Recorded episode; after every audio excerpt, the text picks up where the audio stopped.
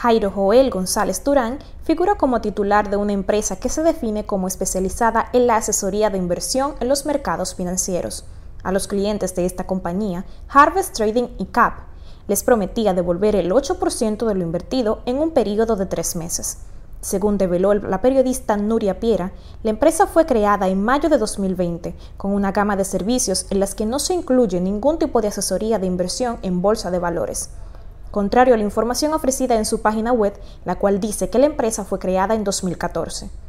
Varias personas denunciaron en el espacio televisivo haber sido afectados por esta compañía que en un principio les prometía la devolución de un 30% de lo invertido y que poco a poco fue bajando el monto hasta el 8%. Durante el programa se presentaron testimonios de varios ciudadanos que aseguraron haber entregado a la empresa de González desde 5 mil hasta más de 100 mil dólares. La mayoría de los afectados son personas de la Iglesia Evangélica, quienes manifestaron haber confiado en la palabra de Jairo González porque se vendía como un hombre cristiano.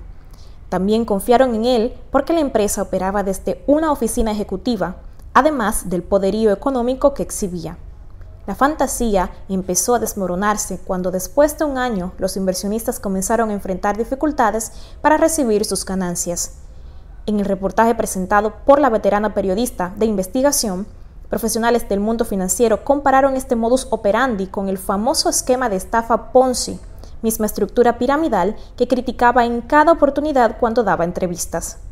También lo han llegado a comparar con Wilkin García, mejor conocido como Mantequilla, el propietario de 3.14 inversiones, quien actualmente cumple seis meses de prisión preventiva por estafa. Estafa y abuso de confianza son los cargos que han sido presentados en contra de Jairo González, Dentro del grupo de denunciantes también figuran ciudadanos dominicanos que residen en Estados Unidos. Al ser entrevistado por Nuria, González no supo explicar los verdaderos servicios que ofrece su empresa ni por qué no cuenta con los permisos para captar inversiones en criptomonedas. Mostrándose en todo momento dubitativo y nervioso, dijo que el dinero de los inversionistas no está en República Dominicana, sino en Chipre, una isla de la Unión Europea que ha sido un paraíso fiscal para muchas fortunas rusas y cuando la periodista le preguntó por su preparación académica, dijo que tenía una maestría en banca y mercados financieros de la Universidad San Miguel de México.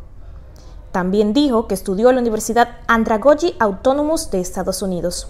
Lo alarmante de esta afirmación es que Nuria investigó que la universidad fue fundada por él mismo, según la base de datos de responsabilidad limitada de Florida.